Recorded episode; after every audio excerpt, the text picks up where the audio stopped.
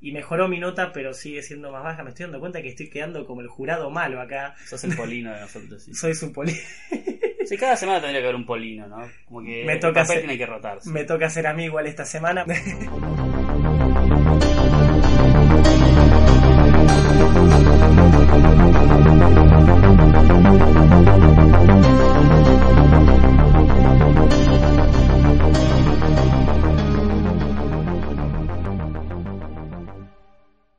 noches, Screamers, y estamos de vuelta en una nueva review, con y sin spoilers decidimos, ahí como para favorecer ambos grupos. Es la primera review en la cual vamos- decidimos meter un poco de spoilers y opiniones ya contando escenas de la película. Les habla Rodrigo, su servidor, y a la izquierda tengo ya... A tu derecha en realidad, pero bueno, ya fue. Eh, ¿Qué tal? Soy Fer. Ah, no, a la izquierda, está bien. Tu Bueno, izquierda. bueno, perdón, estoy un poco cansado. ¿Qué tal? ¿Cómo les va? Gracias por venir. Siempre decís de noche, pero puede ser cualquier momento del día. Así que buenos momentos, no sabría cómo decirlo. Eh, gracias por venir. Y a mi derecha, no estoy mal, eh, tengo a Yardi. ¿Cómo andas, Yardi? Todo bien. Tenés una remera con la tipografía de American Horror Story hoy. Así es, así es. Me gusta, me gusta mucho. Siempre una remerita nueva. Eh, no, bueno, también muy contento de hacer una nueva review. Esta vez probando un nuevo método, agregando un poco de cosas y nada. Sí, fue un nuevo formato y otra cosa también para destacar es que esta vez nos juntamos, la quisimos ir a ver en pantalla grande porque esta película en Estados Unidos salió hace ya dos meses, eh, en el resto del mundo obviamente acá en Argentina y las distribuidoras traen las cosas tarde, pero nosotros decidimos esperar y verla por primera vez en pantalla grande, o sea que la primera impresión la veamos como quería Ari Aster en papel, no verla en una computadora ni nada por el estilo, sino lo más grande y grandilocuente posible. Y para lo que está pensado, ¿no? Ver una película. Exactamente. Así que recién ahora sacamos la review, esto fue decidido en conjunto y la fuimos a ver todo el equipo al cine. ¿Qué les pareció? ¿Les gustó? Yo empiezo y la verdad me gustó muchísimo. Fue muy, muy desgastante psicológicamente cuando ya para, para el final de la película estaba como...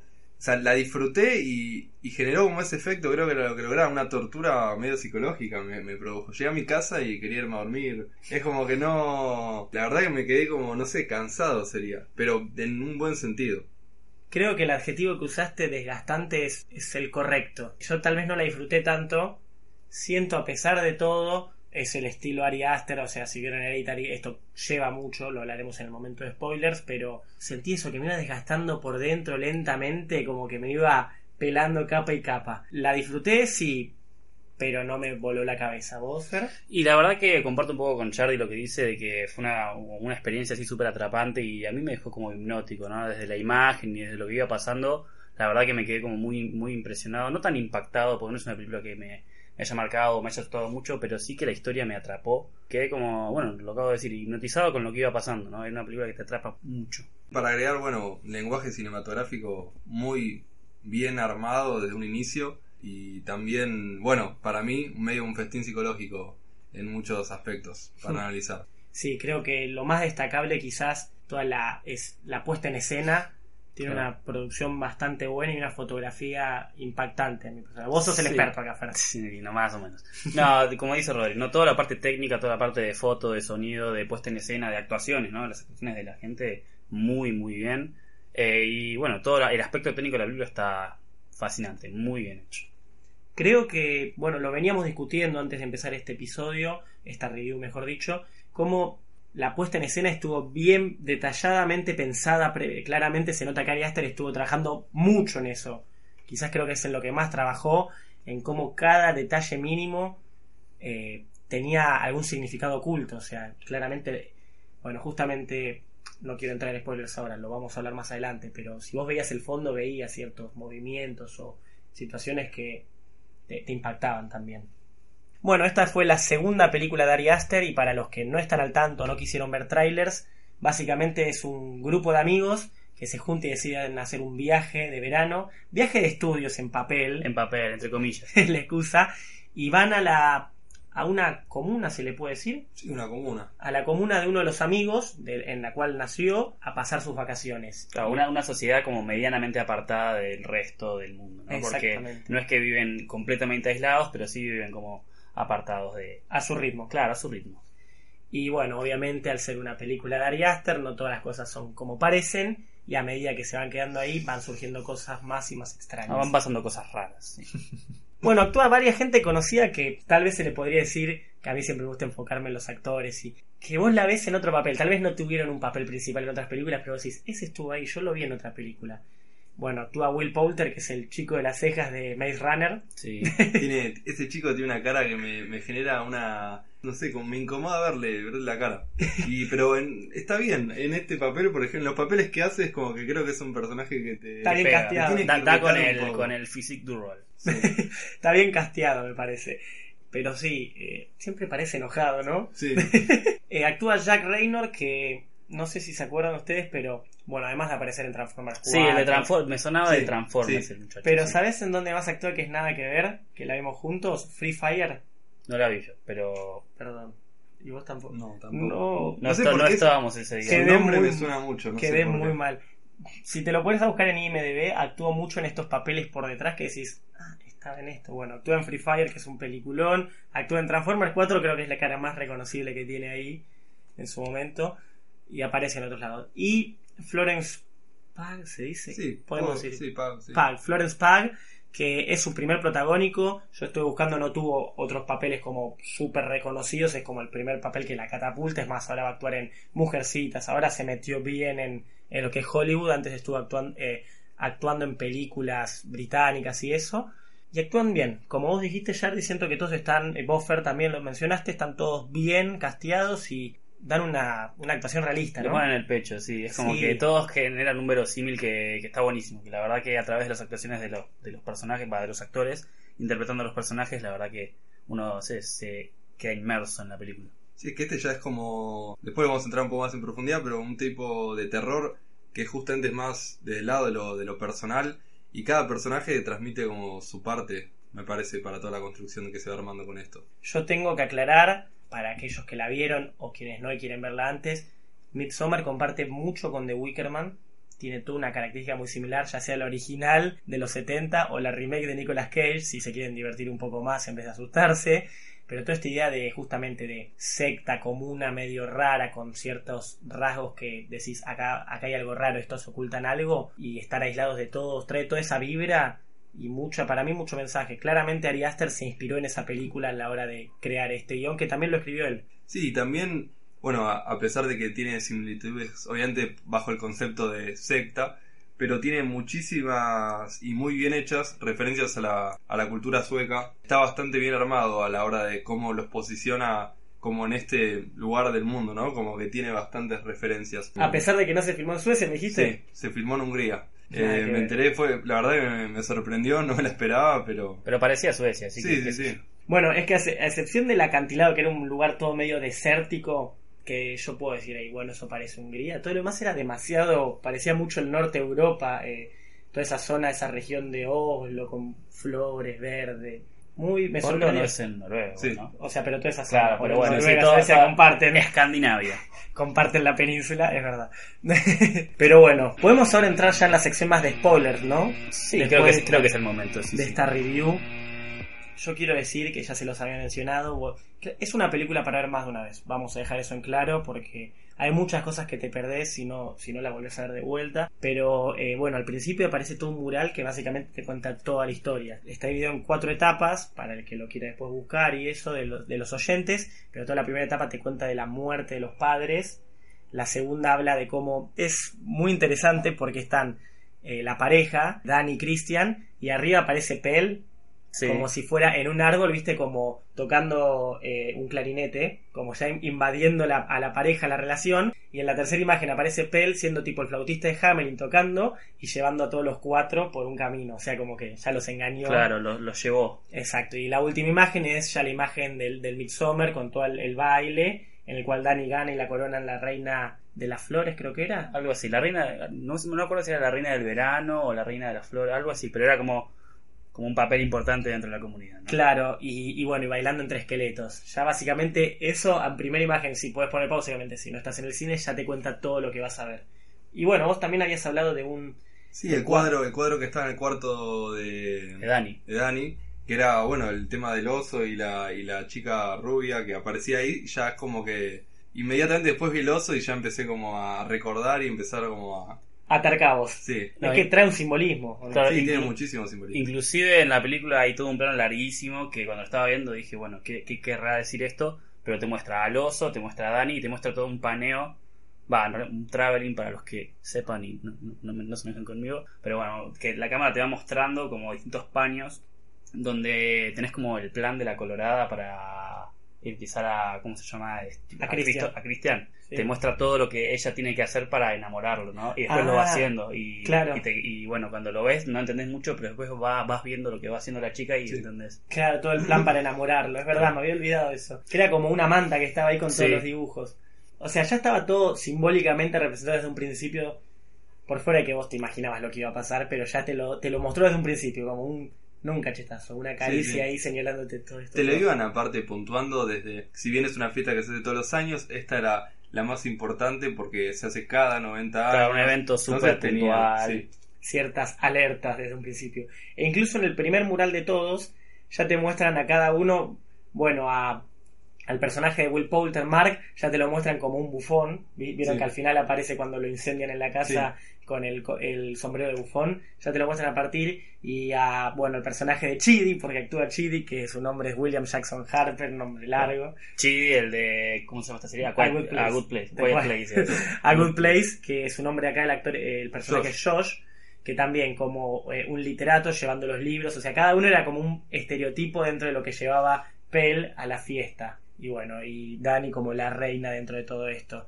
Y es muy interesante, incluso, bueno, yo siento que nos quiso, Ari Aster en cierta manera nos quiso sumergir en esta experiencia de, de desconcierto que pasaban los protagonistas y como hacernos, no vivir en carne propia obviamente, pero vivir lo que estaban viviendo. Em- Empatizar con los personajes y- Sí. y, sentir la misma confusión y desesperación que ellos sienten. Por ejemplo, cuando estaban drogados, ustedes lo vieron, creo que se lo señalé y todo, pero cómo se empieza a mover eh, eh, todo alrededor, Sí. las plantas y eso tienen como todo un movimiento distinto. Sí, sí, sí, es increíble. O sea, eso te generaba como un poco de. Sentías que estabas medio metido en el viaje de los personajes. Un desconcierto también.